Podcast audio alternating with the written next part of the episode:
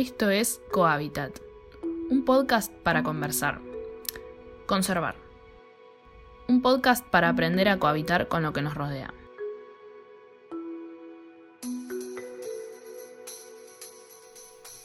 Hola, bienvenidas, bienvenidos, bienvenides a otro episodio de Cohabitat. Este es un podcast donde intentamos entender un poco mejor la importancia de la biodiversidad para poder convivir con ella.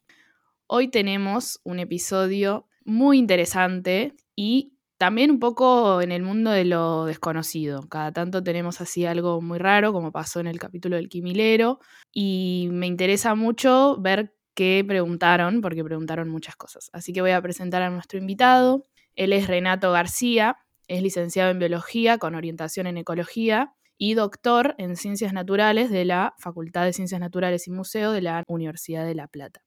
Es docente de la Universidad Nacional de Avellaneda y de la Universidad de La Plata. Actualmente está haciendo su postdoctorado en CONICET, eh, con lugar de trabajo en Biogea UNDAB, que es la Universidad de Avellaneda, especializado en ecología de comunidades de líquenes, que no lo dije todavía, especializado en identificación de especies de líquenes de Argentina, principalmente en la provincia de Buenos Aires.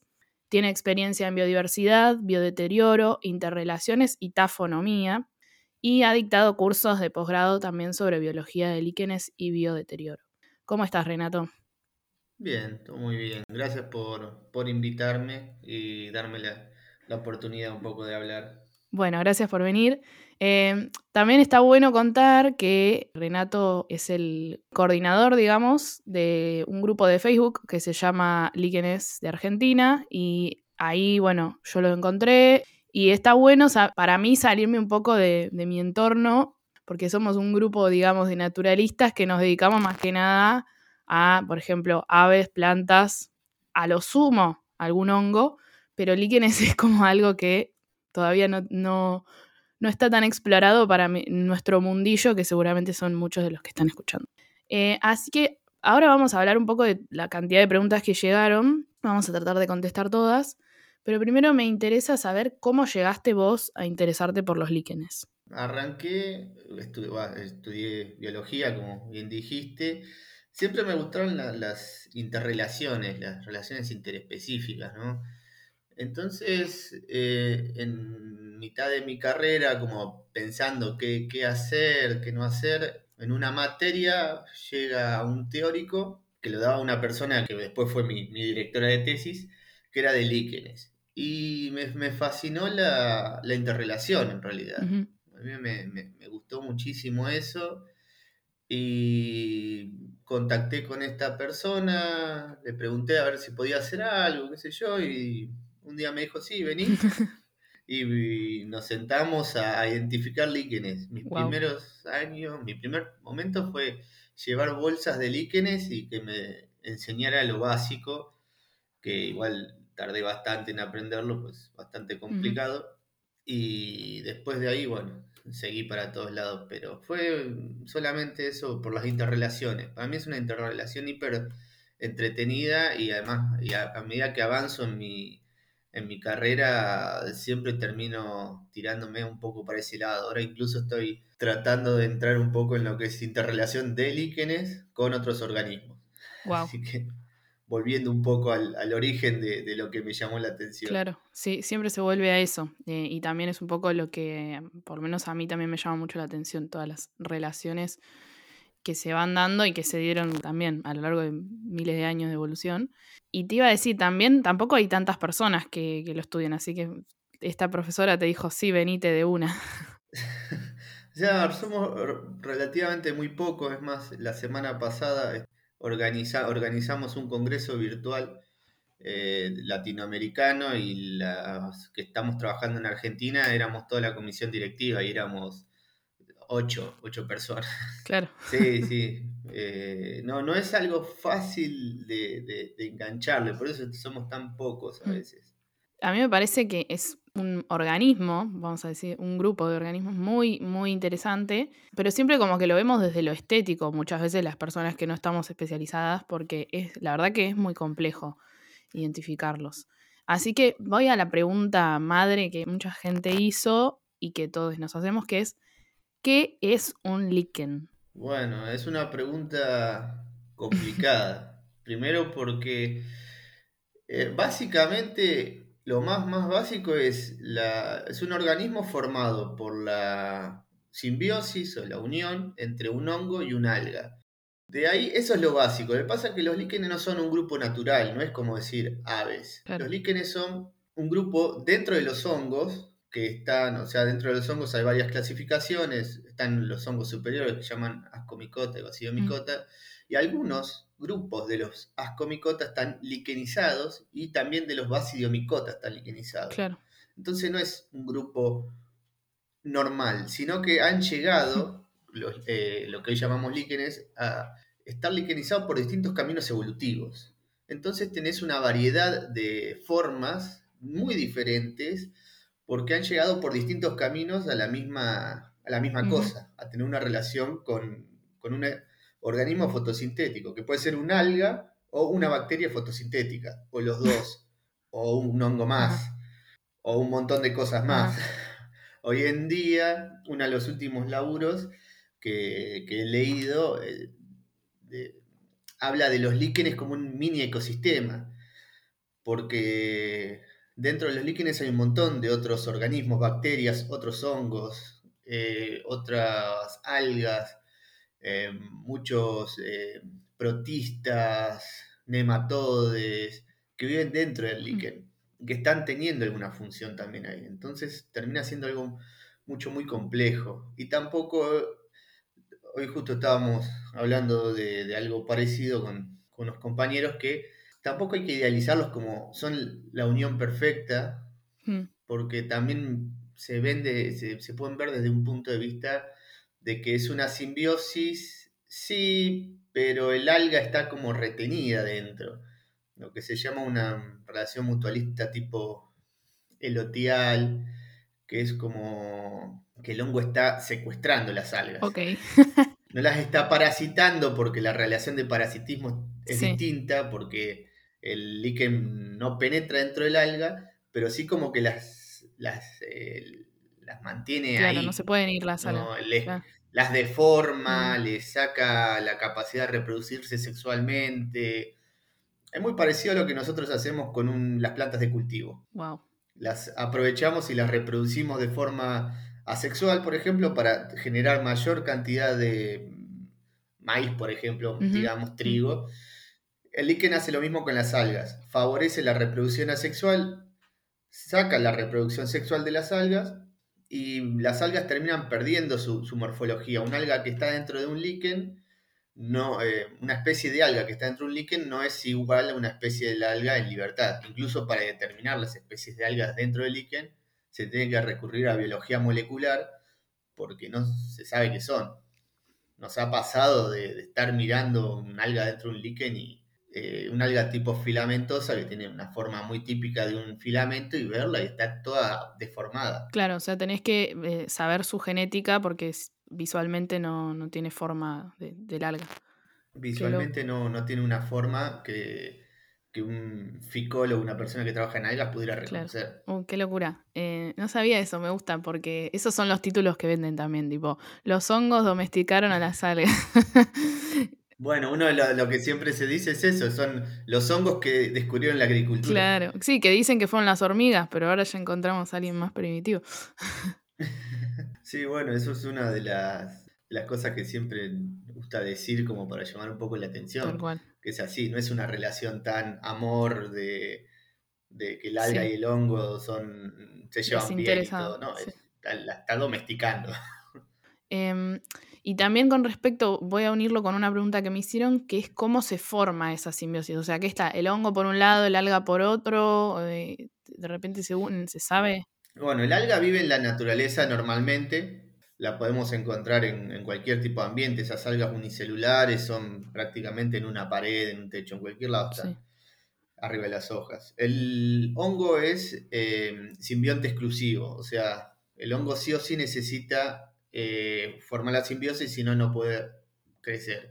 Los hongos se reproducen sexualmente por unas esporas, liberan las esporas, o sea, en, el líquen, cuando ven una copita con un color rojizo, cuando ven una estructura en forma de copa, esas son, se llaman apotecios y desde ahí tiran la, o salen, mejor dicho, las esporas. Esas esporas germinan y eh, tienen que encontrar un alga. Si no encuentran el alga, Sí o sí. En la naturaleza no podemos encontrar un hongo de una especie liquenizada sin, sin algas. Sí o sí tiene que encontrarla. Por eso las especies de líquenes eh, están dentro de los hongos, o sea, se le da el nombre del hongo. El alga que está dentro del líquen está en la naturaleza normalmente. Claro, ok. Por eso también siempre se dice que la ventaja o la mayor ventaja se le da... El alga ya está ahí, normalmente. El, que, obtiene el beneficio es el hongo. Claro, claro, no, el alga no, no necesita el hongo, está bien. Bueno, me gustan porque son bastante mm, concretas las respuestas. Eh, o sea, es un tema complejo, pero que tiene respuestas. porque. Sí, respuestas sencillas. Está bueno, porque muchas veces, no sé, hay, cosas que no, todavía no, están descubiertas, pero claramente este es un campo del que yo no tengo mucha idea, entonces para mí es todo em, nuevo. También me preguntaron algo muy interesante, eh, que es cómo se, cómo se pueden identificar si se pueden identificar, por ejemplo, a través de una foto, porque nosotros usamos mucho las plataformas de ciencia ciudadana como iNaturalist o Argentinat, entonces por ahí uno sube una foto con la mejor intención y el líquen queda ahí sin identificar y saber si es a causa de que no se ve alguna estructura, o sea, qué se tiene que ver eh, en una foto, si es que se puede, para identificar? Bueno, primero, por foto no te va a reconocer nadie en Argentina un, líquen y ninguno de los liquenólogos va a intentar, a menos que sea algo muy, muy obvio, porque eh, para poder identificar algunas especies o la gran mayoría de especies, sí o sí tenemos que tenerla en la, en la mano. Por ejemplo, hay algunas especies que van a necesitar o vas a necesitar hacer un corte de, de los apotecios, las estructuras reproductivas, porque la diferencia está en la forma de las esporas. Hay algunas esporas que tienen lo que llama una forma simple, que es solamente, imagínate, un circulito, esa es la espora. Hay unas especies muy parecidas que capaz que tienen esa espora dividida en dos, que se llama una espora eh, bicelular o bilocular. Hay otras que la tienen dividida en distintas formas. Hay otras que tienen... La diferencia es que las esporas son de color marrón en vez de ser eh, transparentes. Eso por hablar de las estructuras micro.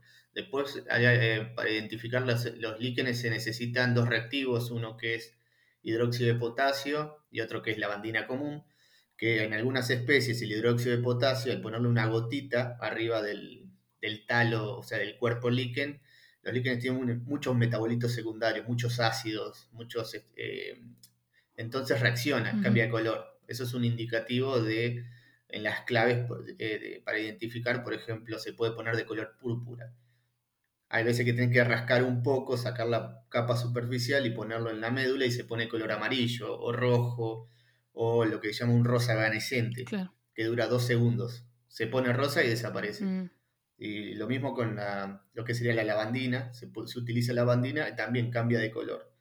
Entonces la foto no te deja ver toda esa estructura, además que muchas veces hay que ver la parte inferior del líquen, que también tiene una coloración muy particular dependiendo de la especie, y algunas muchas estructuras por debajo. Entonces eso, identificarlo por foto es muy complejo a menos que sea de una zona muy particular y de una especie muy particular que podamos identificarla a simple vista, que son muy pocas, o sea, por ejemplo acá en provincia de Buenos Aires, donde yo principalmente trabajo, si me enviaran una foto de un líquen, podría tratar de acercar hasta género.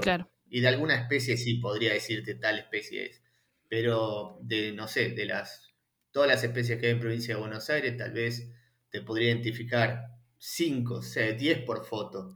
Más de eso no, y no, y no me jugaría hacerlo, a llegar al nivel de especie. Porque hay algunas que se diferencian solamente en, en, la química. Tienes que poner eso, es una gotita de hidróxido de potasio, son iguales, pero una se pone color púrpura o rojo y la, la otra no. Por eso también no, no participo, yo por lo menos me han ofrecido participar en iNaturalist, de darles una mano y yo siempre les dije que no, que para mí no tiene sentido, pero no te puedo aportar mucho más. O sea, por ejemplo, mandan una, una foto de lo que podría ser, por darte un ejemplo, una, una especie que tiene apotecios de color rojizo, que es muy llamativa, y de esa especie puede ser o una o una caloplaca o una hematoma, y la única diferencia es las esporas. Claro. una tiene esporas que llaman polarilocular y la otra la tiene unas esporas muy finitas y divididas en, en más de cinco espacios. Y no, o sea, ni siquiera podría llegar a nivel de género en ese caso. Ok, o sea que fotos no, pero por ejemplo, hay, hay varios tipos, ¿no? O sea, hay unos que, si no me equivoco, son como filamentosos o estoy inventando. o sea, diferentes for- Sí, morfologías. hay, hay, hay formas, sí, biotipos o formas de crecimiento, se les dice. Hay algún, hay, dependiendo de los autores, hay Ahí está el- el- la forma crustosa, que son como una mancha sobre el, el tronco de un árbol, por ejemplo. O si están en la ciudad, son los que crecen sobre la pared, esas manchas amarillas bien pegadas. Eh, después está lo que son los foliosos, que tienen formita de más de una hoja. Después los fruticosos, que son como mini arbustitos o mini arbolitos, que ya de esos son los más conspicuos, los más fáciles de ver que si van a alguna reserva son, son más fáciles de ver, por ahí en la ciudad no son tan comunes de encontrar. Después hay algunos filamentosos, que esos son más difíciles de, de ver porque son de zonas, por ejemplo, más, más húmedas, más tipo más selváticas. Y después algunos que se llaman tipo mixto, que algunos lo toman como, como forma de crecimiento y otros no, dependiendo de los autores. Hay otros que le dicen gelatinosos. Ah, sí. Y bueno, por eso. Pero no se pueden agrupar. Las familias son muy variadas. Ah, Tenés algunas familias que dentro de la misma familia tenés morfotipos fruticosos y crustosos. ok. La familia Ramalinaceae, por ejemplo, tenés un morfotipo eh, fruticoso que, donde está Ramalina celastri, que es una especie muy grande, conspicua, fácil de ver, y los, las basidias, que son especies crustosas, chiquititas, bien pegadas a, a los árboles. Ajá. Entonces, la- las familias eh, tienen varias morfologías incluso. Claro, claro, no puedes decir, bueno, esto se parece a esta familia. Re complejo. Claro. Em, me preguntaron si cómo sobreviven en zonas áridas, como toman eh, humedad de, de la humedad ambiente. Supongo que va por ahí la pregunta de cómo hacen en una zona muy árida. Bueno, los, los líquenes están en, en, mm, básicamente cualquier tipo de ecosistema de- del planeta, salvo mar abierto. Después están en cualquier ecosistema, o sea, incluso de vuelta dentro de las ciudades o dentro de cementerios está lleno de mm, líquenes.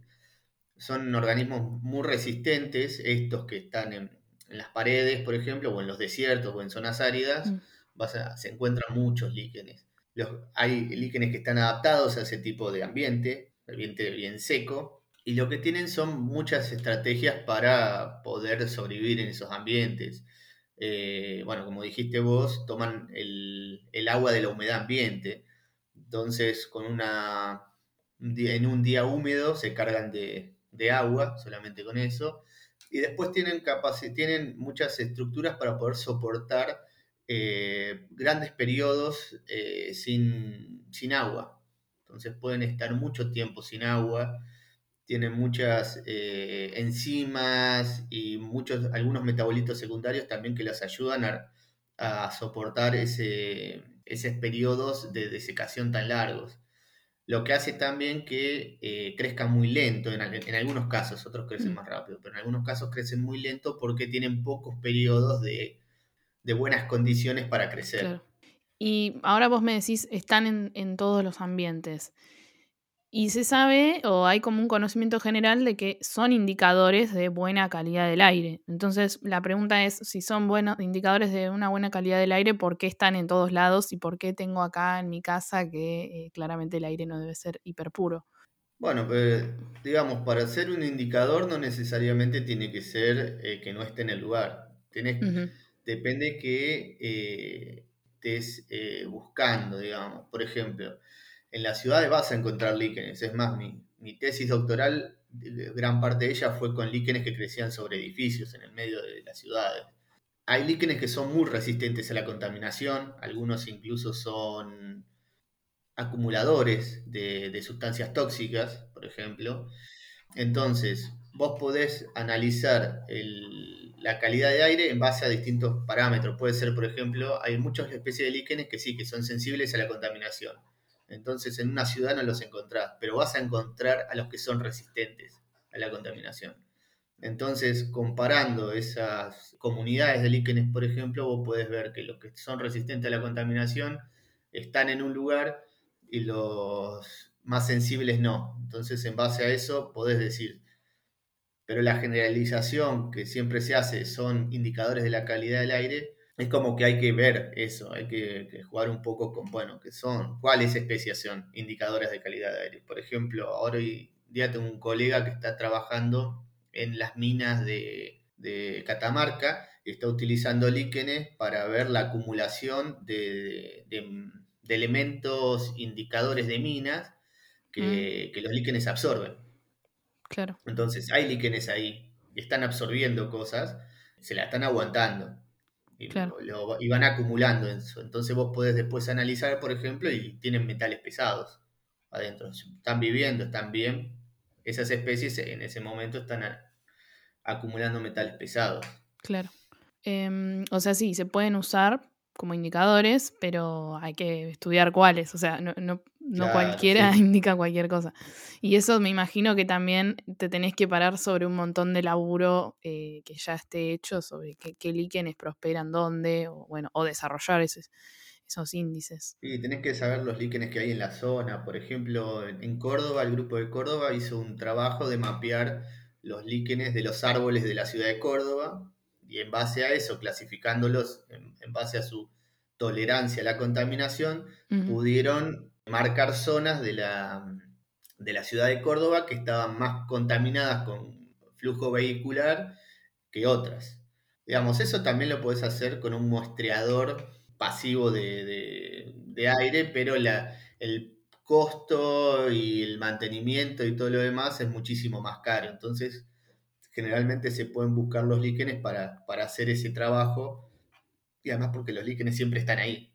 Entonces, si hay un metal pesado, por ejemplo, o si hay una industria cerca y saben cuándo está el muestrador pasivo de aire, ahí no van a tirar nada. Cuando saben que no está, ahí liberan todo. Entonces, los líquenes se mantienen ahí siempre, entonces si hubo en algún momento alguna liberación de alguna sustancia tóxica, el líquen la retuvo. Claro, es un buen, un buen muestreador biológico. Es un muestreador pasivo. Incluso podés llevar líquenes de un lugar a otro para que actúen de esa forma, que se llaman ah. trasplantes. Agarrás líquenes, o sea, acá en la ciudad no va a haber líquenes grandes que puedan eh, ir captando muchos metales pesados. Entonces lo que haces es te vas a un lugar más o menos cerquita, buscas líquenes grandes, que sabes que ahí no hay contaminación o una contaminación baja, hmm. los metes como en una, bolsita de tul y se cuelgan en, lugares. Se dejan unos días ahí y durante esos días los líquenes van a ir absorbiendo todo lo que hay. Porque a diferencia de las plantas que tienen una cutícula impermeable y tienen estomas por donde hacen el intercambio gaseoso que abren y cierran, los hmm. líquenes no tienen estructuras impermeables. Entonces todo los, los atraviesa, tanto el agua como, el aire. Claro, no sabía. Em, o sea, acá también me habían preguntado como si son epífitos, o sea, cómo se relacionan con su superficie. Y si vos me decís que se pueden trasladar, entiendo como que no, no hay ahí una relación muy cercana con su... No, en realidad, digamos, sobre árboles se apoyan, solamente se pegan, no, no están dentro del árbol. Generalmente Pueden, algunos tienen una preferencia de, algún tipo de corteza sobre otro, pero eh, normalmente solamente se apoyan, no, no, no, no, obtienen nada del árbol ni siquiera. Pueden crecer incluso sobre materiales, yo los he visto crecer sobre plásticos, vidrio, eh, metal, pintura, o sea, no, algo más o menos que les cierre, digamos, que, puedan crecer más que nada por la textura o la, la forma del, coso y crecen ahí arriba. Claro, bien. Última pregunta de estas. ¿Sí se comen? Pregunta. sí, se comen. No acá en Argentina, no. En Argentina no, no tengo registro que se consuman, pero. O sea, se consuman como algo, no sé, una comida normal. Sí. sí. hay una sola especie que se hace, se utiliza para hacer té, que es la barba de piedra, que es principalmente un ambioclada, que en algunas herboristerías se puede conseguir, que sirve para... lo- debe ser horrible, yo nunca lo probé, pero todos dicen, los que lo han probado, que es muy, muy, muy amargo, Mm. que sirve para la placa de la garganta, para Ah. limpiar la placa, Sí. porque tiene muchas propiedades antibacterianas. En otras partes del mundo se consumen bastante, principalmente en el sudeste, en la zona de Asia del sudeste, Mm. eh, se utilizan como té, como alimento, te lo venden. En Japón hay varias especies que también que se consumen en momentos muy particulares, eh, casamientos, ese tipo de cosas. Y en el norte, todo lo que es Finlandia, Noruega, todo eso, hay una especie que se llama Cetraria islandica que se utiliza mucho también para hacer, eh, vi, nunca probé, chocolates, o sea, se mete, se hace como una pasta de eso y Mira. se mete chocolate, se meten otros preparados, se utiliza para saborizar una bebida alcohólica. Y en México, en México también, ahora que justo con lo del Congreso me enteré un poco más de cosas, eh, también se consumen bastante. Mira. Hay varios, mucho desde el punto de vista medicinal, conozco, Mira. pero acá en Argentina mucho, mucho no, no está extendi- extendido el uso. Qué loco, qué loco. Bueno, no me comería los que están ahí en donde está contaminado. por Sí, no. Pero, pero bueno, debe haber, debe haber un potencial ahí muy copado para, para explorar. Sí, el problema principalmente es que no podés eh, cultivarlos, o sea, no podés tener un Claro. cultivo de líquenes. Entonces, todos los líquenes que veas, si, si ves alguna vez en México, por lo menos sé que en los mercados se venden, si vas ahí, son líquenes que han colectado de, la naturaleza. Y también Claro, ahí ya- los que se utilizan para otras cosas, para perfumes y todo eso. eh, o para. Hay una de las. Ahí me acuerdo, hay una de las especies del, del curry de la India, el original original, que es una especie de líquen. Todo eso se colecta de naturaleza, no hay, no hay cultivos. Claro.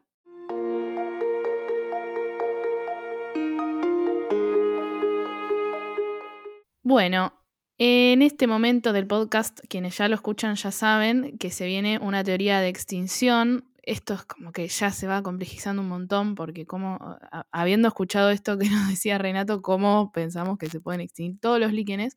Pero bueno, ustedes fueron muy creativos los que, los que comentaron en, en Instagram en co.niwi. Y tenemos una teoría que dice, bastante em, elaborada, la producción de un material biodegradable para reemplazar el plástico, bien, genera un residuo tóxico, mal, que se libera en el aire y es absorbido por los líquenes. Hasta acá todo tendría sentido, ¿no?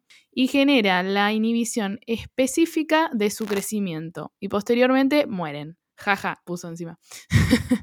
Re macabro. Bueno, y bueno, entonces, suponiendo que eso sucede a nivel mundial y que se extinguen todos los líquenes, me da mucha curiosidad saber qué va a responder Renato, qué pasaría si se extinguen todos los líquenes, porque hasta, hasta nuestra percepción es algo que no lo tenemos presente y recién ahora yo me entero que tienen, tienen todos los usos que nos comentaba recién.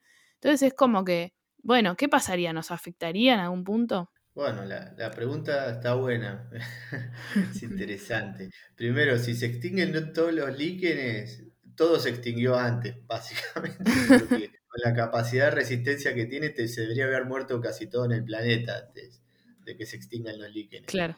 Bueno, bueno, suponemos, se murieron todos los líquenes, pero todo lo demás quedó en, en pie. Podríamos empezar, bueno, por ejemplo, eh, para el hombre, para el hombre, para la especie humana, tendríamos a nivel de, de- de producto, digamos, no nos afectaría mucho, sí, muchísimos perfumes caros que usan líquenes desaparecerían, tendríamos menos selección de perfumes, podríamos decir. Eh, Perdón, ¿para qué, ¿para qué la usan? Ya que estamos. hay varios compuestos eh, que, que los, eh, que se utilizan para fijar olores. Los líquenes eh, se utilizan en la industria para eso, para fijar olores. Y hay un, un grupo de líquenes que se utiliza también para dar olor, olor a bosque. Tienen un, un nombre Ah. específico el, el- el aroma. Creo que generalmente se, se le dice también musgo de... El olor a musgo, esos que Claro. son perfumes caros lo que lo tienen. Wow. Así que tendríamos menos perfumes con olor a bosque. A nivel ecosistémico, creo que ahí sí habría muchas más cosas. Eh, a nivel ecosistémico, bueno, primero los líquenes cumplen varios eh, roles ecosistémicos. Uno de ellos es ser productores primarios, aunque no tengan el tamaño o la envergadura que tiene un árbol, hacen fotosíntesis y en algunos casos, en algunos bosques, por ejemplo, eh, llegan a ser el, entre el 15 y el 20% de la biomasa de productores primarios.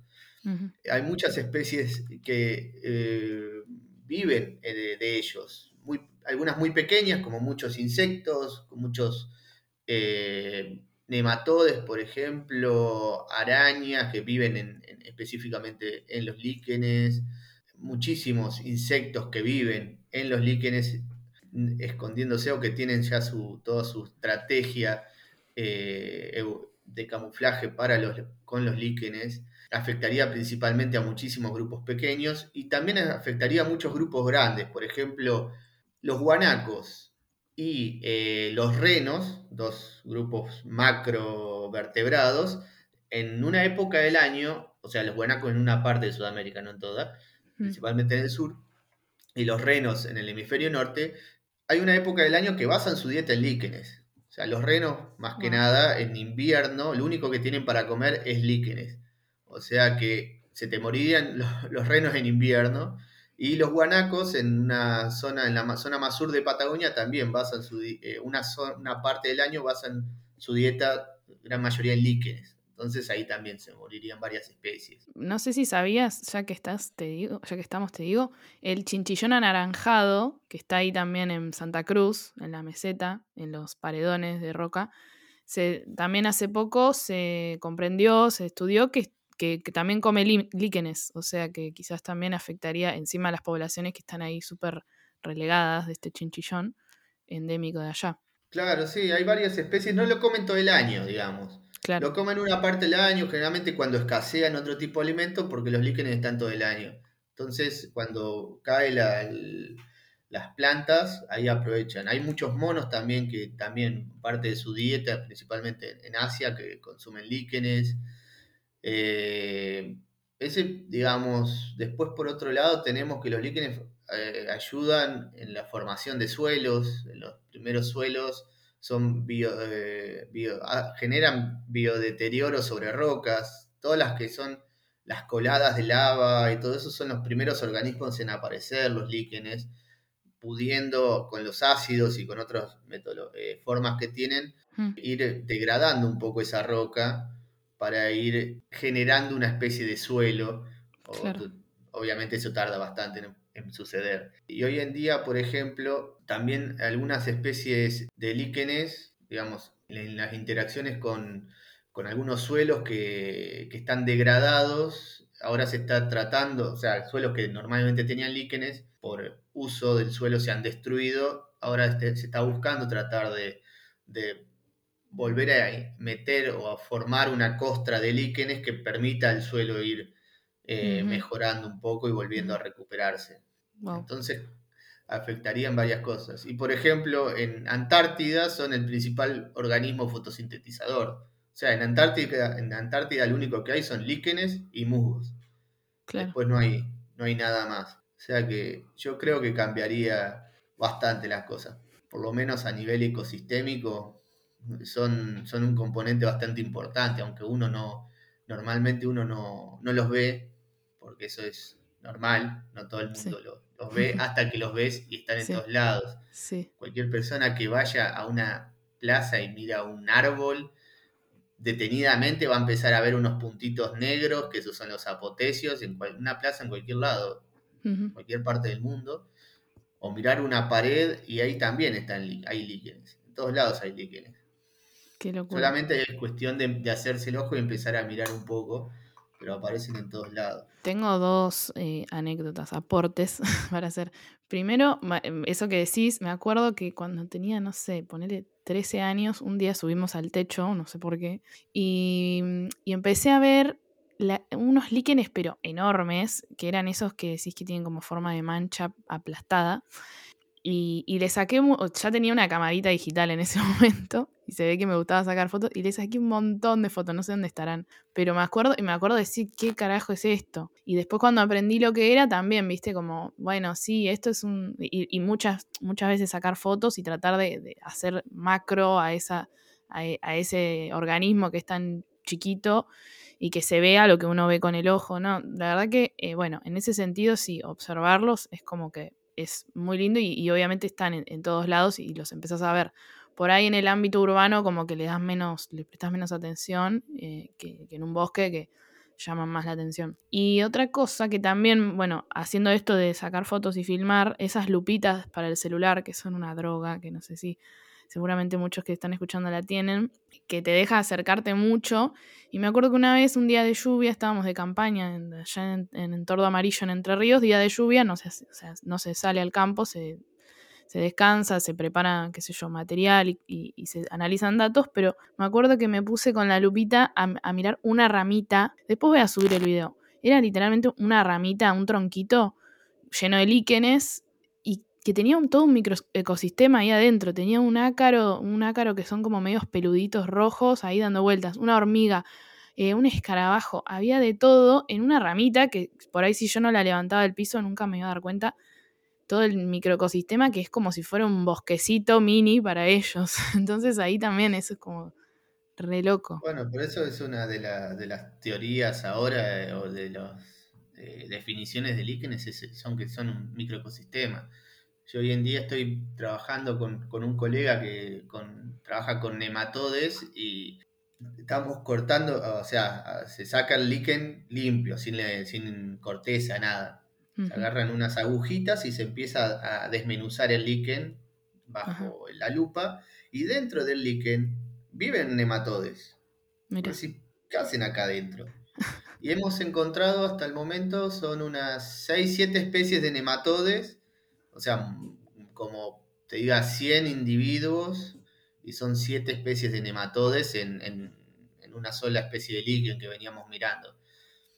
Y es un montón. Vos decís, ¿qué hacen ahí?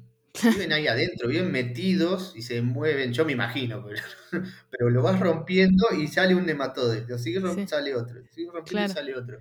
Y me imagino que tiene como una parte más laxa, o sea, no tan, no, no compacta, y deben vivir metidos ahí adentro y viajando a través del líquen. Y hemos encontrado algunas especies que se alimentan de bacterias, o sea, nematodes que se alimentan de bacterias, otros que son medios omnívoros, incluso una que es eh, nematófaga, o sea, que come más otros nematodes. O sea, hay un nematode que caza nematodes adentro del líquen, viviendo todo ahí adentro.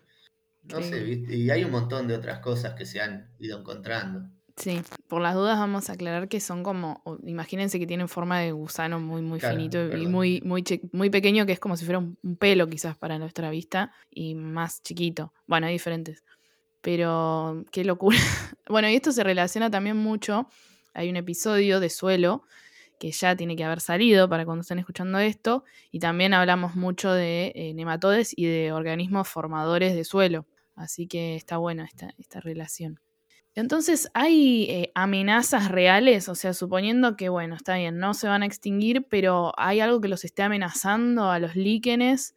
Por ejemplo, eso que vos decís de la extracción para los usos, ¿se sabe si impacta de alguna manera? Sí, la principal amenaza, como creo que la principal amenaza para todos los la biodiversidad en este momento, mm. es el, cambio del hábitat. Primero, los líquenes, algunos líquenes son como muy específicos, por ejemplo, la cantidad de luz que reciben. Hay algunos que viven dentro de bosques, eh, otros que son de suelo, por ejemplo, y modificar el, ambiente para talar árboles, eh, construir un, camino por un...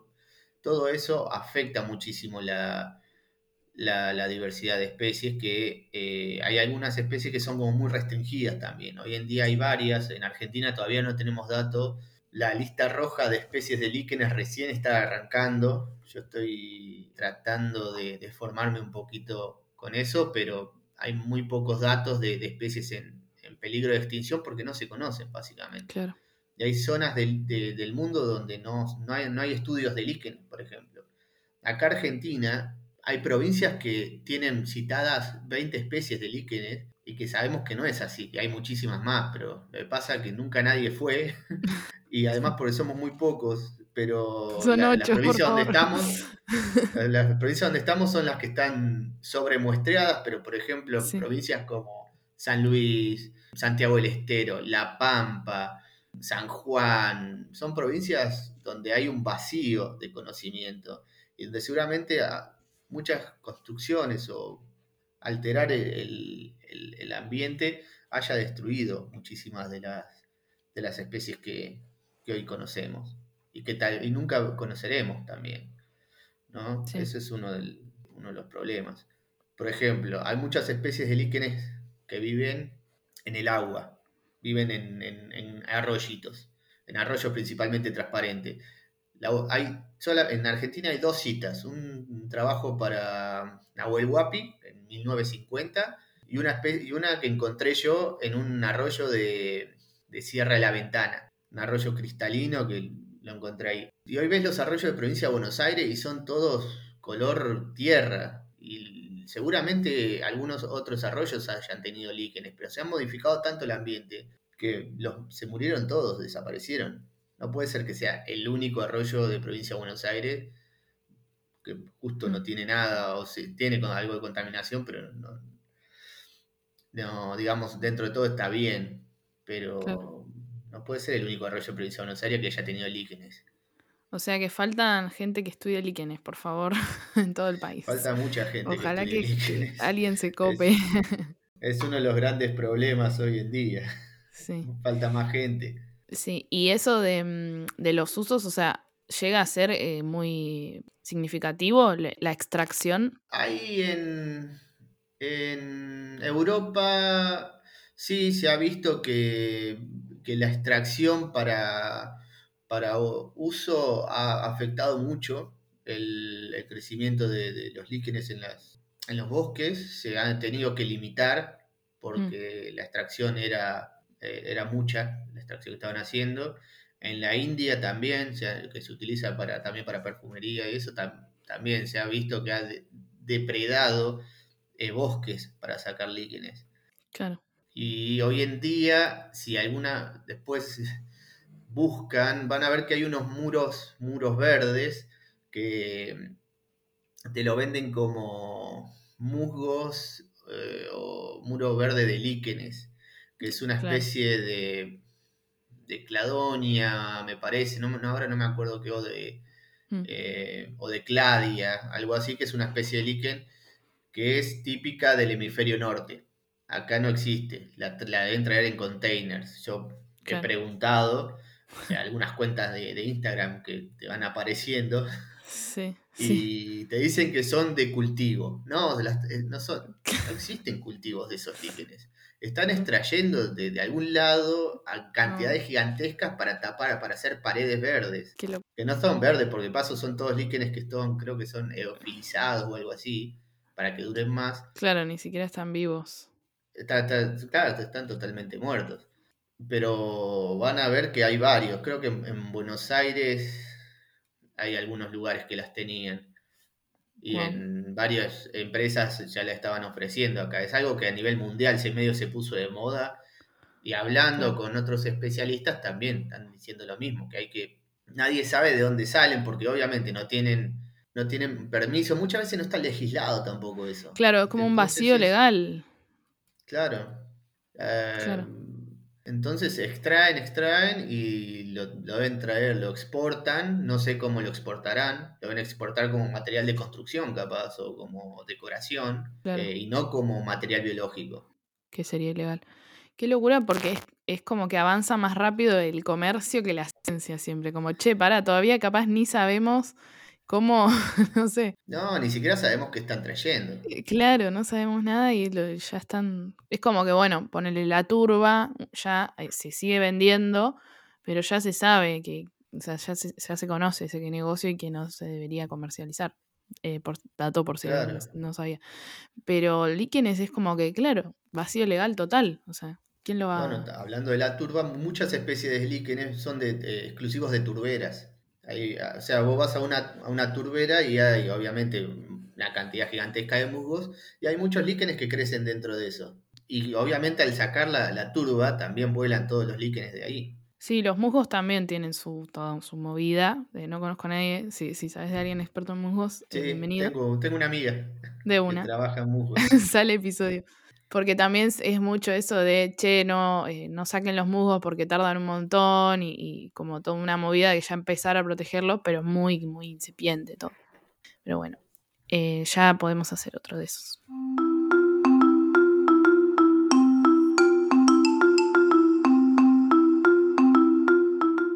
Bueno, como para ir terminando, eh, una banda de información nos diste, Renato, la verdad que yo estoy re contenta, o sea, siempre eh, se superan los capítulos y, y este me, me está gustando mucho, sobre todo por la falta de información que tenía yo. Me gustaría saber un poco más sobre tu laburo, sobre las otras personas que trabajan también con líquenes, cómo, cómo investigan y cómo sienten que contribuyen a la conservación de los líquenes o al conocimiento también, obviamente, primero. Bueno, o sea, como te dije, somos eh, bastante pocos, estamos un poco repartidos por toda Argentina. Hay un grupo en, en Córdoba, hay, hay un grupo en Tierra del Fuego, otro en Bariloche, otro en Corrientes. Después hay al- algunos otros eh, colegas que también están en, bueno, como dije, en Catamarca, hay unos chicos en La Rioja ahora. Por suerte, este- estos últimos años han aparecido más personas, han empezado sus estudios mayor cantidad de personas, lo cual, eh, hablando la otra vez con colegas, nos alegra muchísimo porque eh, esto mismo que te decía, o sea, hay muchísima información que no, que no se conoce. Eh, ahora hay un grupo, una chica que está estudiando lo que es la estepa patagónica, que hasta el momento nadie había ido a, a- a mirarlos. Y en cuanto a mi trabajo, principalmente yo me enfoco más en lo que son el, el bosque o selva en galería, que es el, el ecosistema este que está asociado a lo que es el, el río, los albardones del Río de la Plata, que es un ecosistema que está altamente antropizado y destruido, donde queda muy Sí. poquito realmente. Entonces yo el ecosistema este me, me parece que es fundamental tratar de, de conservarlo y obviamente tratar de conservar también los líquenes que hay en ese lugar, que solamente pueden estar ahí Sí. y tratando de, de- de aportar lo mayor que puedo, obviamente. Me, me interesa mucho saber ahora cómo, cómo la degradación o la fragmentación del hábitat está afectando esas, esas comunidades líquenes, lo cual obviamente no tenemos nada de información y más en ese tipo de ecosistema que hoy en día está cada día más, más en peligro en base a, a todo lo que son proyectos inmobiliarios que, que se quieren desarrollar en, en toda la zona. Sí, ni hablar. Sí, es el mayor uno de los mayores problemas. Sí, sí, van a... Y con eso se llevan puesto también, bueno, muchísima, muchísima diversidad que, que ni siquiera estamos conociendo. Ujú. Aunque no parezca y yo haya ido muchísimas veces a ese tipo de ecosistema, cada vez que voy siempre encuentro alguna especie que no había visto antes. Y me parece fundamental val- valorizarla desde, al menos desde la cantidad de, de especies que pueden llegar a albergar comparada con otros ambientes. Y son muy valiosos esos, esos pocos lugares. La, la diversidad de líquenes, aunque no, uno no, por ahí no la tiene en cuenta, pero está altamente en, en peligro. O sea, Mm. por, por eso mismo, porque la gente no, no, no sabe que es, más allá de las grandes propiedades o las grandes empresas que quieren construir algo, la gente misma, la gente normal no sabe lo que, lo que son. Me ha pasado en, en Sierra de la Ventana, si alguna vez fueron, de la Ventana tiene como unos caminitos para subirse a alguna de las, sierras en el parque provincial y han ido buscando qué zonas, por qué zonas caminar. Obviamente todos los líquenes que estaban en, en, las zonas esas que son caminitos ahora están totalmente de, destruidos. Eh, me ha tocado pelearme con, con gente que se sube por cualquier lado y dice, no, yo puedo subir por acá si es lo mismo. Estás subiendo por ahí, estás pisando un montón de cosas que hay abajo. Dentro de eso, bueno, líquenes y otros organismos más. Pero no usar el camino, esto mismo que decíamos, eh, extraer de turba, obviamente talar árboles, eh, construir arriba de, de, las sierras de Tandil, como están haciendo ahora, construir countries, que se ven muy lindas esas casas arriba de, de, de un roquedal eh, todo eso altera muchísimo, porque no, no se sabe. Y bueno, este tipo de, interacción o este tipo de difusión, que yo siempre trato de, participar en lo que pueda, porque me parece fundamental, al menos despertar la curiosidad en, las personas y que vean que hay todo un mundo ahí adentro. Total. ¿Y qué podemos hacer nosotros? Porque, mm, bueno, decíamos lo de subir, por ejemplo, las fotos. aunque no se puedan identificar por fotos, está bueno igual que podamos subir observaciones porque, qué sé yo, suma también a la difusión y a, por lo menos apreciar a esos líquenes, ¿no? Sí, totalmente. O sea, la, fotografía es algo que yo considero eh, un medio fundamental para la, para la conservación. O sea, por más que uno no sepa qué especie es, eh, ya la, misma belleza o, la, o la, misma fotografía suma, suma muchísimo. Mostrar o tal vez el paisaje mismo, a veces eso también, ¿no? Estar otro organismo sobre los líquenes o mirar un poco más en el, en el micro, un poquito más cerca, que a veces por ahí es difícil porque ya necesitas una lupa mm. o, o, algún otro artículo para poder ver un poco más de cerca, pero todo eso suma muchísimo. Sí, a la difusión. Eh, vos tenés eh, tu Facebook, que es Líquenes de Argentina, ¿no? Sí, Facebook y la página de Instagram, eh, que es Líquenes de Argentina, donde, oh, bueno, ahora por lo del Congreso estoy, está bastante parada y lo único que hice fue compartir información del Congreso. Suele pasar. Pero ahí, si la gente sube y etiqueta, suelo compartir o comparto, cuando esté por salir el podcast, también lo compartimos o hago mini datos curiosos o ese tipo de cosas. Bueno, puse lo de el uso de los líquenes como en la industria del perfume, pequeños datos que, buenísimo. Ahí que puedan ayudar. Está buenísimo. Última pregunta como para cerrar, que siempre, va, muchas veces lo pregunto es, ¿tenés alguna especie favorita? Y favorita, me gusta, me gusta la, la Ramalina celastri, pero porque está acá. hay hay eh, muchas especies que tienen que son increíbles, o sea, de, colores hiper llamativos. Pero esa siempre me llamó la atención ah, porque es muy de esta, de, acá, de la zona de provincia de Buenos Aires, donde, donde estoy yo.